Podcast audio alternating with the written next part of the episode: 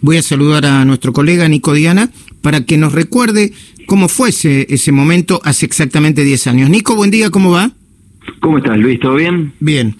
Contanos un poco lo que viviste ese día y, y cómo te fuiste enterando de, de, la confirmación de la muerte de Néstor Kirchner, las reacciones de Cristina, bueno, ese momento dramático que me contaste más de una vez cuando tuvimos oportunidad de escribir juntos un libro vinculado con, con Kirchner y Cristina Fernández, titulado Él y Ella, que nos, te acuerdas que nos hicimos un camino a Tandil y me fuiste contando y yo temblaba cuando me contabas porque, a ver, hay algo que me impresionó mucho a mí de lo que siempre contás, es que ah, yo entiendo que aún después de, de su muerte intentaron llevarlo al, que ya estaba muerto en, en, en su dormitorio, lo llevaron al hospital del Calafate, lo intentaron revivir y que eh, no pudieron. Eh, eh, por lo menos en mi memoria yo entiendo eso. Sí, mira, te, cuento un poco eh, la historia. Nosotros habíamos, yo en ese momento laburaba para, para la revista Noticias. Nos habían mandado al Calafate cinco días antes, habíamos llegado el viernes. En ese momento Néstor y Cristina estaban en Río Gallegos, ese mismo viernes que nosotros llegamos al Calafate.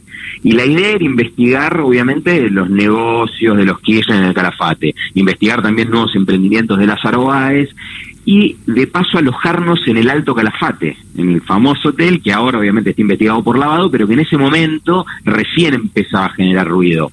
Como justo caía en la semana del censo, además era una buena oportunidad para por ahí conseguir una foto de los Kirchner en, en, en el Calafate. Eh, la verdad es que no, no no esos días no salieron y ahora obviamente a la distancia entendemos que ellos solían salir a caminar, se dejaban ver en el calafate. Ahora entendemos a la distancia que Néstor Quines ya no andaba bien de salud o no se sentía bien de salud esos días y decidimos ir el día del censo muy temprano para ver si podíamos conseguir una foto. Cuando estaban pidiendo obviamente el editorial, traigan una foto, traigan una foto, traigan una foto, bueno, típico del trabajo periodístico, sí, sí, por sí. decirlo de alguna manera. Nos fuimos tempranito y dijimos, bueno, si los censan van a tener que salir, alguien va a tener que salir. O sea que por ahí podemos conseguir una foto pactada o una falo, ¿viste? una foto de lejos. Sí, sí, sí. Nos quedamos clavaditos en la puerta. Los custodios nos conocían porque habíamos ido todos los días, pero ya cuando llegamos vimos que algo raro había. Mucha más seguridad, movimientos, hasta que en un momento se abre el portón de la casa y los Kirchner, la casa está bastante atrás, tiene un portón adelante, sale una persona de la custodia a los gritos, gritándole a un policía que estaba parado ahí en, en, en un patrullero, diciéndole, llamalos al jefe, llamalos es urgente, y rajalos a estos dos, nos ve a nosotros, fotógrafos obviamente con la foto, dice, rajalos a estos dos de acá, ya de acá, bueno, nos empiezan a echar, nosotros, la verdad que inocentemente pensamos, deben estar por salir a caminar, obviamente, debe ser el típico operativo para de custodia para que salgan. Y en ese momento, a los 5 o 10 minutos, recibo un llamado de una persona eh, de, muy cercana, muy de la máxima intimidad de, en ese momento del matrimonio presidencial, que sabía que yo estaba en el Calafate, y me dice, ¿estás en el Calafate? Yo le digo, sí, estoy acá en la puerta de, de, de Cristina. Y dice, bueno, andate al hospital porque Néstor está muerto. Yo, él, obviamente nos quedamos helados. Le digo ¿Quién te dijo eso, perdón? Era una fuente muy, muy cercana al matrimonio Kirchner, que sabía que yo estaba en el Calafate, eh, yo le había comentado que estaba ahí haciendo un poco de investigación, y me dice, andate al hospital que se murió Kirchner. La verdad que en ese momento... ¿Qué hora era, eh, Nico? Eran aproximadamente las ocho y media de la mañana. Nosotros habíamos llegado a las ocho, llegamos, mira, y, después reconstruyendo, llegamos cinco minutos después, después reconstruyendo todo el itinerario, de que lo sacaran a Kirchner de la casa. Vos re recién comentabas, la verdad es que todas las fuentes que, que después consultamos y hablamos, eh, todas indican que Kirchner murió de un infarto masivo en su casa a las 7.50 sí, sí. aproximadamente. Sí, sí. Y que básicamente todos los tratamientos que le hicieron eh, fueron también quizá por la persona que era. Sí, sí.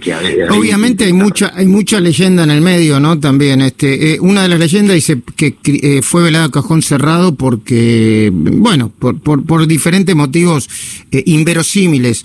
Yo hablé con el médico en su momento de los Kirchner sí. y él dijo que había sido velado cajón cerrado porque le tuvieron, incluso intentaron poner un líquido azul para preservar las facciones, pero no lograron hacerlo porque se había descompuesto y bastante el, el, cadáver de Néstor Kirchner. Sí, y además en algunas versiones indicaban que él cuando tuvo el infarto eh, se dio un golpe un pequeño golpe en, en, el rostro y que le quedó como un hematoma. También es cierto que cuando lo trasladan de, del Calafate a Buenos Aires sellan el cajón y eso es un protocolo que se hace con todas las personas que se trasladan muertas. Y a partir de ahí quedó sellado el cajón no lo volvieron a abrir o sea para subirlo al avión lo sellaron. Y nunca eh, eh, nunca lo volvieron a abrir. Es cierto que ella dijo eh, entre otras cosas me prometiste que ibas a vivir 102 años y me dejaste en el peor momento una cosa así o, son este ¿O son frases incomprobables? Mira, un colega nuestro creo que lo contó, yo no recuerdo si fue Walter Curia, no, recuerdo qué colega lo contó en un, eh, en, un libro. Yo digo, no la conozco, esa a, mí no me la dijeron esa frase, pero confío en el colega que, que la publicó y que es, que es muy, muy serio y seguramente debe, debe haber no, no me extrañaría que haya dicho eso Cristina Fernández de Kirchner. Ok, eh, eh, ¿pudiste hablar con alguien de ellos? ¿La viste, Cristina, en algún momento en, en, ese en ese tramo que estuviste en el Calafate? Y estaba devastada, supongo. Eh, fue tremendo. Nosotros fuimos al hospital y cuando llegamos al hospital era un caos. Vos pensás que el Calafate es muy chiquitito, ese día había un censo, no había nadie en la calle, y llegamos al hospital, que es muy chiquitito el hospital, y había gendarmería, prefectura, policía federal, custodia presidencial, policía de la provincia. Entonces nos bajamos del auto, se nos acercan dos policías, nos echan para atrás de muy mala manera, y nos quedamos esperando a ver qué, qué pasaba, hasta que después de un rato largo, intentamos viste dar vueltas por el hospital, vemos que empiezan a salir una de las entradas, de una de las salidas del hospital donde salen las ambulancias, unas camionetas. Nos acercamos y ahí pasa un como una especie de cortejo fúnebre muy chiquitito, donde en la ambulancia iba el cuerpo de Néstor Kirchner y en una de las camionetas de la custodia iba Cristina Fernández de Kirchner, sentada adelante, yo la, vi pasar eh, por delante, iba con anteojos negros, sacamos fotos de eso, el fotógrafo obviamente sacó, no paraba de sacar fotos, nos subimos al auto y lo empezamos a seguir al cortejo fúnebre para ir hasta la casa. Y obviamente cuando em, empezamos a llegar ya a 300 metros habían vallado todo y ya eh, no nos dejaron pasar. Pero después nos quedamos ahí y vimos, digamos, vimos todo, vimos, llegó Máximo Kirchner, que, llegó al rato en una camioneta 4x4 con Rubio Yoga, llegó Julio De Vido, Alicia Kirchner, eh, Carlos Zanini, empezaron a llegar los funcionarios, el desfile de funcionarios, y al que vimos ahí también, y que estaba en el Calafate, de hecho el día anterior nosotros lo habíamos visto, es a Lázaro Báez.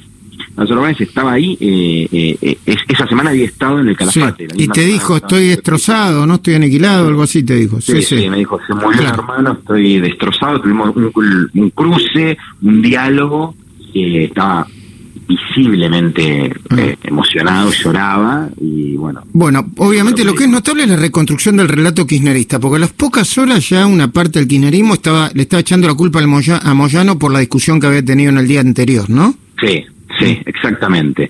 Y algunos incluso hablaban de la situación de Mariano Ferreira, que estaba muy afectado. Pero también hay que decir que Néstor eh, no se cuidaba nada.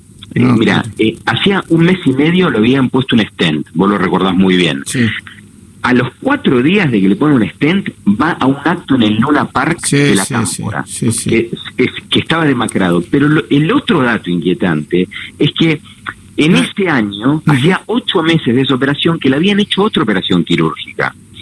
A pesar de todo eso, el día que tuvo el infarto en su casa, o sea, esa mañana, hace 10 años clavado, cuando él tiene un infarto y el médico lo va a atender, no había desfibrilador en la casa de Néstor Kirchner. Sí que es algo que eh, la verdad es que es inentendible. Le adjudican, sí, le adjudican a la unidad médica presidencial ese, ese, esa carencia, ¿no? De a ver, yo no sé si el, no, no, a ver, el, la persona que está, el médico que estaba más cerca de Kirchner está a unos cuantos metros, ¿no?